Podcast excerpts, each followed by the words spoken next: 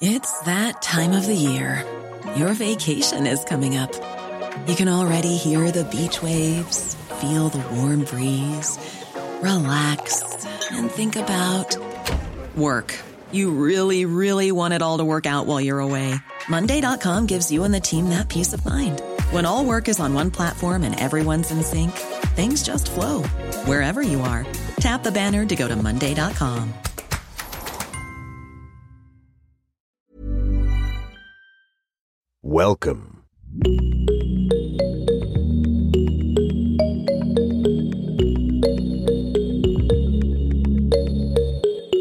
Salut, salut et bienvenue dans Génération Podcast, le podcast qui t'en recommande d'autres. Moi, c'est Anne Fleur, la créatrice du podcast.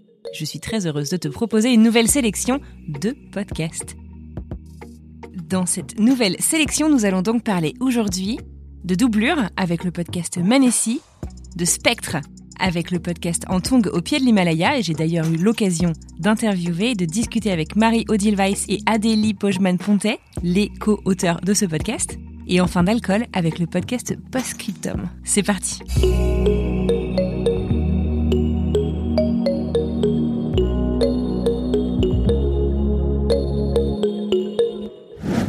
Number.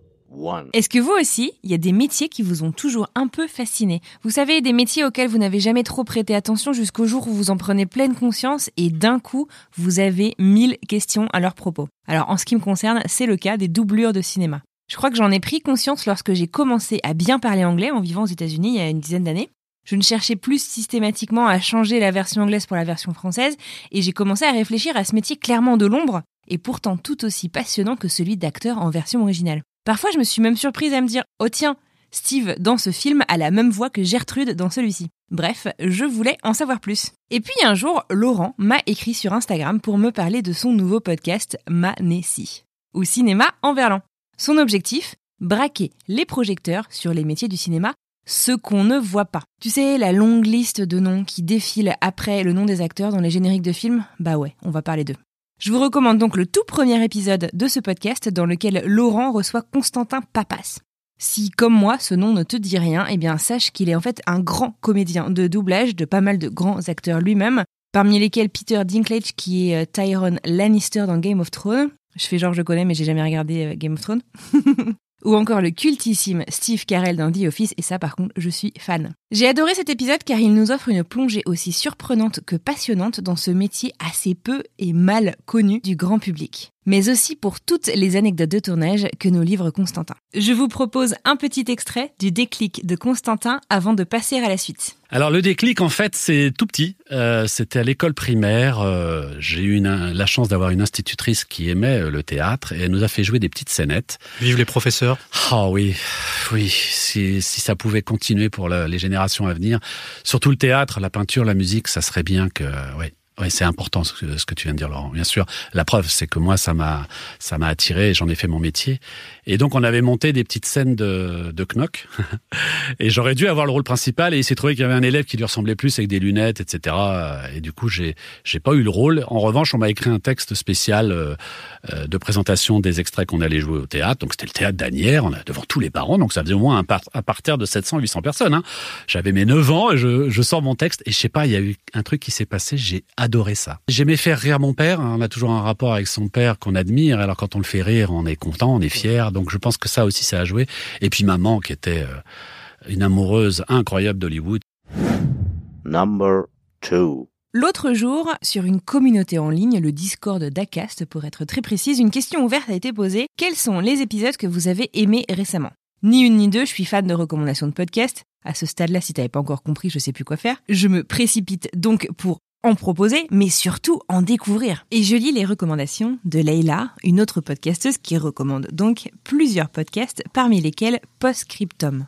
Elle en dit quelques mots, ça pique mon intérêt, et trois jours plus tard, voilà que j'ai écouté tous les épisodes de ce podcast. Postscriptum, c'est un podcast de lettres sonores dans lesquelles des personnes ouvrent un dialogue par micro interposé. La production est vraiment canon, les sujets souvent passionnants, et l'épisode que je souhaite te recommander aujourd'hui s'appelle Cher Alcool. Dans celui-ci, on découvre les récits de Clara, 25 ans, et de Marie, qui a la cinquantaine. Elles sont abstinentes et encore en plein combat contre la dépendance, respectivement, et sont suivies au sein du même service du même hôpital. Elles racontent chacune comment l'alcool est banalisé dans nos vies depuis notre enfance et comment cet alcool les a, à un moment, libérés de leur quotidien pour ensuite les tirer dans les méandres de l'enfer. J'ai trouvé cet épisode touchant, passionnant, rythmé et aussi informatif. Il dure 36 minutes. Si c'est un sujet qui t'intéresse, je t'invite également à écouter l'épisode du podcast Fracas du 7 janvier dernier qui s'appelle La joie de se dire sobre avec Claire Touzard qui a sorti un bouquin sur le sujet il y a pas longtemps et dans lequel elle est interviewée par Charlotte Pudlowski de Louis Média. Je vous propose un petit extrait de Cher Alcool avant de passer à la suite.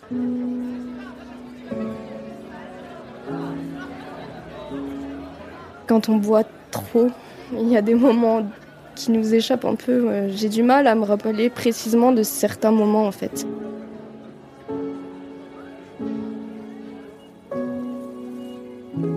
Moi, j'habite dans un quartier chic. euh, Je les reconnais, les femmes dans les magasins.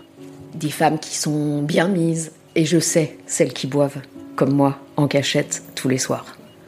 Et qui, peut-être aussi comme moi, font quatre magasins différents par semaine pour éviter d'être repérées par le même caissier avec sa bouteille de vin alors qu'on la voit jamais accompagnée de quelqu'un.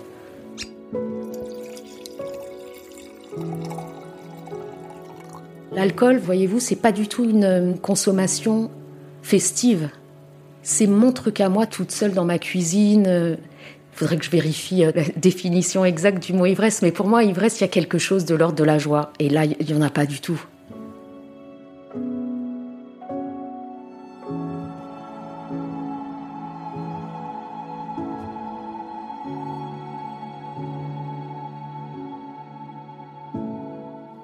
Marie a la cinquantaine. Elle vit à Paris et travaille dans la culture. Clara a elle 25 ans et travaille dans la santé. Toutes les deux ont une addiction à l'alcool. Elles sont accompagnées au sein du même hôpital, elles font partie du même groupe de parole, virtuel en ce moment, pandémie oblige.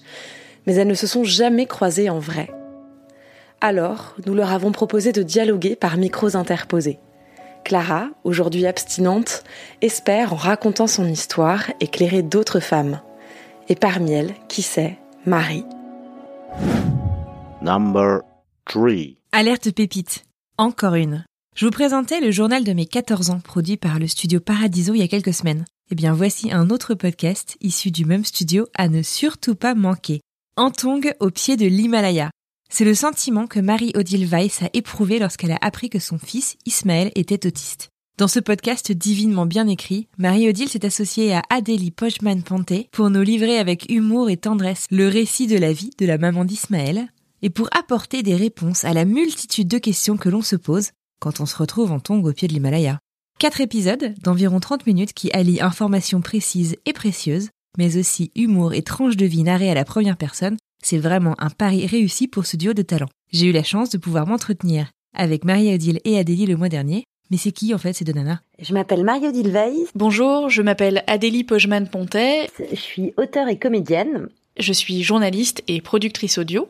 J'écris plutôt de la comédie. Je suis indépendante, pigiste du coup, et je travaille majoritairement sur des documentaires audio, beaucoup en podcast, mais pas exclusivement. Marie-Odile Weiss a donc co-créé le podcast Antong au pied de l'Himalaya, titre d'un podcast qui évoque directement la sensation qu'elle a ressentie lorsqu'elle a découvert que son fils était sur le spectre autistique. Du coup, je lui ai demandé comment est-ce qu'est né ce podcast. Alors euh, en fait à la base je jouais mon seul en scène et Lorenzo Benedetti, un des producteurs de Paradiso Podcast, est venu le voir. Euh, ça lui a plu et il m'a proposé euh, de créer un podcast à partir de mon spectacle. Donc euh, je me suis dit que ça serait vraiment intéressant d'aller plutôt vers une forme documentaire euh, bah, parce que j'avais j'avais envie et peut-être aussi un peu besoin d'aller euh, à la rencontre euh, d'autres personnes directement concernées par le sujet, que ça soit des autistes adultes, des parents d'enfants autistes, des éducateurs, des professionnels de santé, etc. Et euh, de là, donc est venue cette forme de docu-fiction euh, qui mélange des parties de mon spectacle, de la matière documentaire et de la matière journalistique. Alors une fois le scope et le concept du podcast bien défini, Marie-Odile est allée interviewer les intervenants avec Chloé Mailleux, qui est une de ses amies, également réalisatrice de documentaires. Chaque personne qu'elles ont interviewée, elles les ont interviewées pendant à peu près deux heures et demie, trois heures, elle me disait, ce qui est hyper long. Et donc euh, Marie-Odile s'est retrouvée avec une matière incroyable, sauf que l'objectif c'était de faire quatre épisodes de 30 minutes. Alors bah du coup, il a forcément fallu faire des choix, et donc le studio Paradiso, qui produit en tongue de l'Himalaya, l'a présenté à Adélie, qui est donc la réalisatrice du podcast. Je travaille souvent avec Paradiso, c'est une boîte de prod avec qui j'ai une collaboration régulière et avec qui j'aime beaucoup travailler. En fait, on m'a parlé du projet et puis on m'a dit que Marie-Odile cherchait une co-autrice et du coup ça me plaisait bien. En tant que journaliste, je couvre énormément de sujets sur la santé mentale et sur la psychologie, sont un peu mes sujets de prédilection. J'avais déjà en plus complètement par hasard plusieurs mois auparavant discuté avec Jeanne, la personne qui est en charge des documentaires audio et des news à Paradiso, et je lui avais dit que ça faisait longtemps que je réfléchissais à faire quelque chose autour de l'autisme. Et donc c'est elle qui a pensé à moi quand le projet s'est présenté et qui a eu besoin d'un co-auteur, enfin d'une co-autrice. Et puis ça a très bien matché entre nous, donc on a travaillé à la construction du podcast euh, pour y incorporer du coup les parties de mon spectacle, la matière documentaire et euh, la partie euh, voix off journalistique. Donc il y avait mes compétences d'écriture éditoriale et de journalisme. Donc il y a comment structurer un épisode, un propos, comment est-ce qu'on écrit pour de l'audio, parce que je pense qu'il y a une grosse différence entre écrire pour l'oreille et écrire pour du papier. Marie, elle a l'habitude d'écrire pour de la comédie, ce qui est encore différent, et donc fallait réussir à faire quelque chose de tenu, quelque chose qui soit beau et quelque chose qui respecte la personnalité et le ton de Marie-Odile. Ça, c'était vraiment un enjeu. Et bien sûr, fallait aussi faire du fact-checking par rapport à ce qu'on mettait en avant dans les épisodes, donc ce que les gens avaient dit à Marie pendant les interviews. Donc tout le côté vraiment très informatif, je savais qu'on faisait appel à moi pour ses compétences d'écriture, ses compétences journalistiques et ma compétence de euh, savoir prendre 30 heures de son et les transformer en 4 épisodes de 30 minutes, euh, qui fassent sens, avec un angle, qui racontent une histoire, qui soit structuré, etc. Marie-Odile, avec son histoire, elle avait plutôt l'expérience du fond et du sujet, même si c'était des choses avec lesquelles moi j'étais quand même relativement familière, euh, parce que ça fait partie de mes centres d'intérêt. Alors justement, les quatre épisodes qui composent ce podcast sont tous très particuliers et traitent de thématiques très particulières. Du coup, je me suis demandé si, dès le début, elle savait qu'elle allait parler de ces quatre thématiques très particulières et que le podcast se déroulerait en quatre épisodes, ou est-ce que finalement ça s'était fait en dérochant les nombreuses interviews dont elle nous parlait? Au début, ça devait être en trois épisodes, c'est ce qu'on s'était dit. Euh, après, finalement, on en a fait quatre. Bon, ça suit quand même euh, de toute façon l'âge de l'enfant, euh, mais ça a été aussi en dérochant et en se demandant, voilà, comment on peut raconter cette, histoire de la manière la plus la plus claire et la plus structurée possible, et aussi partir en fait de, de l'universel pour après venir à un sujet plus précis, mais en partant de l'universel, c'est-à-dire que la naissance, l'éducation, le parcours scolaire, la mort pour le quatrième épisode, ça commence par ça, voilà, en fait, je me dis que chaque personne qui écoute peut se retrouver là-dedans, trouver un écho. Euh, quand on est parent d'un enfant neurotypique ou neuroatypique, après le, curseur il est il est différent, mais euh, mais je trouve ça important de passer par l'universel pour raconter une histoire. Je me suis demandé du coup si il était possible en faisant un podcast documentaire d'auto-biographie slash fiction, de tout de même continuer à apprendre des choses sur le sujet. Parce que c'est vrai, Marie-Odile, elle raconte son histoire et l'histoire de son petit garçon Ismaël qui a bientôt 9 ans. Elle connaît le milieu de l'autisme puisque son petit garçon euh, est autiste et qu'il a été diagnostiqué il y a plusieurs années. Mais où est-ce qu'on place le curseur en fait de d'un partage de connaissances à une véritable enquête Alors, je connaissais un peu le sujet quand même, hein, mais bien sûr, ça m'a appris plein de choses. Par exemple, le professeur Delorme, qui raconte sur les causes de l'autisme, euh, bah, je connaissais pas très bien tout ça. Changer ma vision, je je sais pas, mais en tout cas ça a été une super expérience d'aller à la rencontre par exemple de, Stan. Marie-Odile me raconte que sa rencontre avec ce jeune homme autiste, devenu donc plus grand, a été euh, un grand moment pour elle, mais que cet épisode 4 justement sur le futur a été le plus compliqué de tous les quatre à créer, à concevoir, à, à imaginer vraiment de, de A à Z, puisque le futur on ne le connaît pas et que tous les autismes sont différents. Le but de ce podcast, c'est aussi de connaître et de lever le voile sur les coulisses des podcasts que je vous recommande.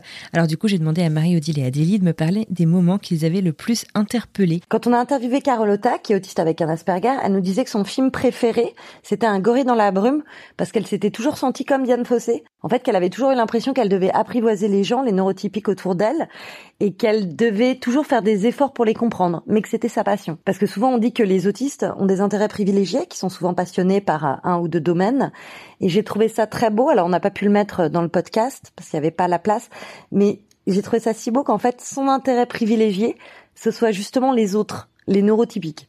Bon, et Génération Podcast ne serait pas Génération Podcast si on vous livrait pas un petit peu de coulisses de vos podcasts et de mes podcasts préférés.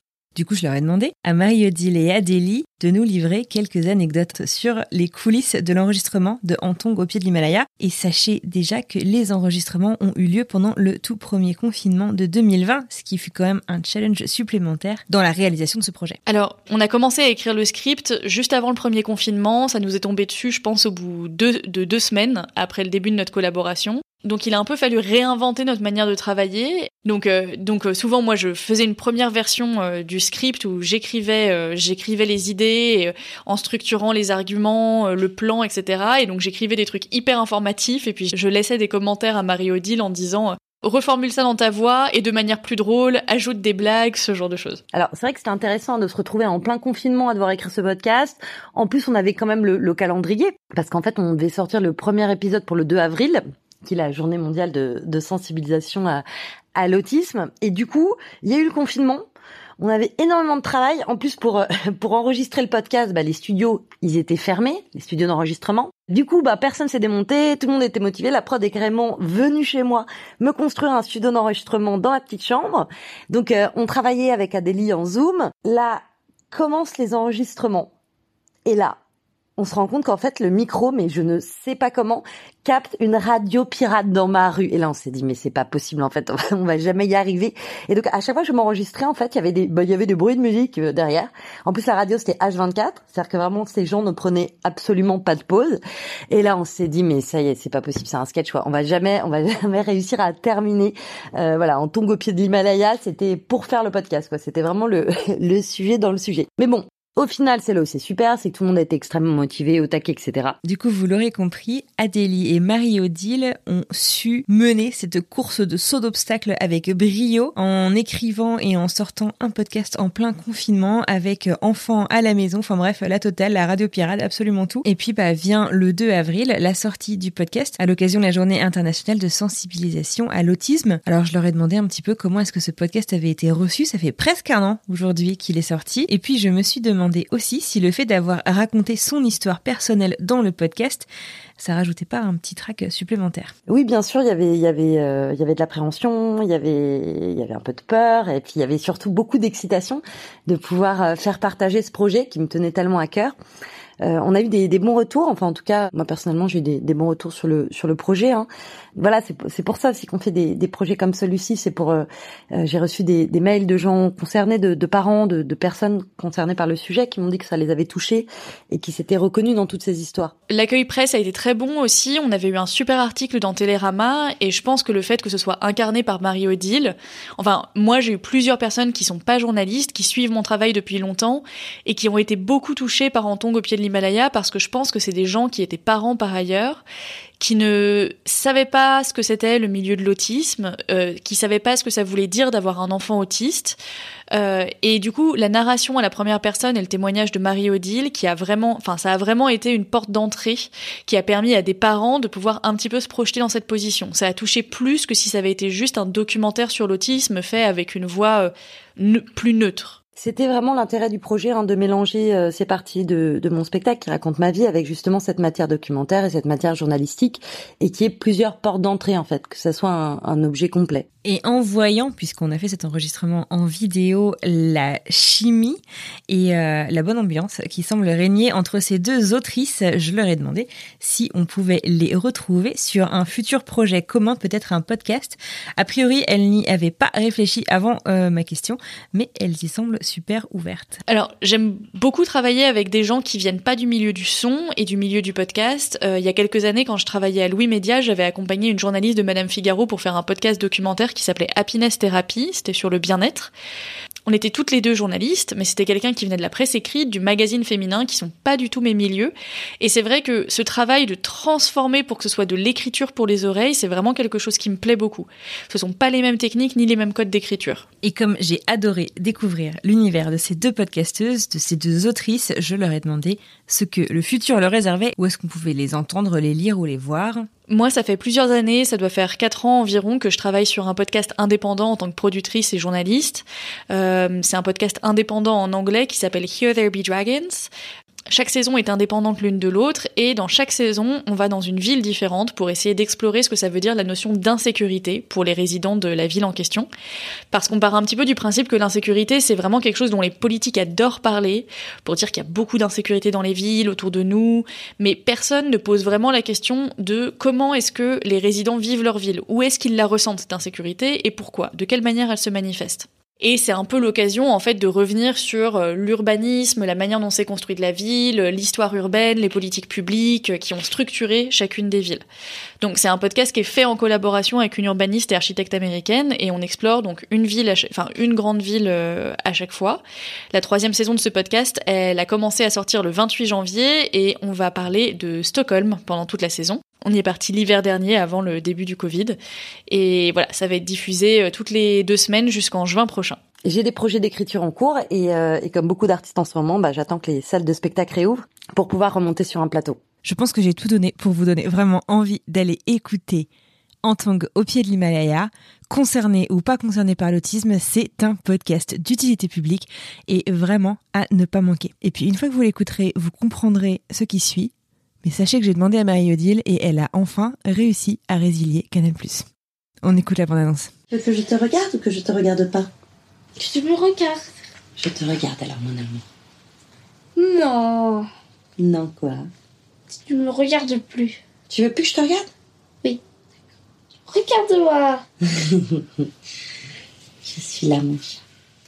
Salut, je m'appelle Marie et je suis la maman d'Ismaël. Aujourd'hui, il a 8 ans. Quand il a eu deux ans et demi, on lui a diagnostiqué un TSA. TSA, ça veut dire trouble du spectre autistique. Trouble du spectre autistique, ça veut dire autiste. Et autiste, eh ben, ça veut dire tellement de choses. Et moi, à l'époque, j'y connaissais tellement rien. Enfin, si, j'avais vu Redman. Voilà. Quand je l'ai appris, c'était comme si je me retrouvais en tongue au pied de l'Himalaya, une boussole cassée à la main. Votre attention, s'il vous plaît. Nous vous rappelons que ce train est à destination de Rambouillet. Il desservira sans arrêt jusqu'à Paris-Montparnasse et desservirait au flèche pour les autistes plus sévères, comment les inclure dans une société qui ne prend pas le temps? Ça va tellement vite et ils ont besoin de tellement de temps. Je voudrais vivre dans ma propre maison, seul comme vous, comme n'importe qui, et avoir ma propre vie. Les efforts extraordinaires que font ces enfants, ces jeunes gens qui sont dans cette souffrance pour venir vers nous, on ne fait pas le millième pour aller vers eux. On ne fait pas le millième. Dans ce documentaire fiction, je vais vous raconter mes souvenirs de cette ascension, croisés à des témoignages d'autres parents, d'éducateurs, de professionnels de santé et de personnes autistes.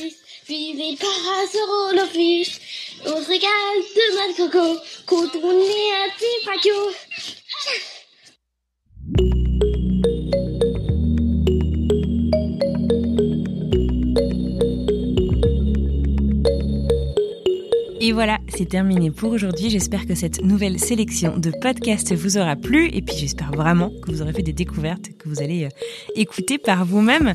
Si vous voulez me faire des retours ou tout simplement me partager vos suggestions et découvertes, n'hésitez pas à me contacter directement via Instagram. C'est le meilleur moyen de me parler en message direct ou en commentaire des posts. Le compte Instagram, c'est at tout au singulier. Si vous avez aimé l'épisode, eh ben, n'hésitez pas à en parler autour de vous. Vous l'avez compris, je crois beaucoup au pouvoir des recommandations. Alors je compte sur vous. En attendant, je vous souhaite une très bonne semaine et je vous retrouve la semaine prochaine pour un nouvel épisode de l'autre côté du micro. Bonne journée.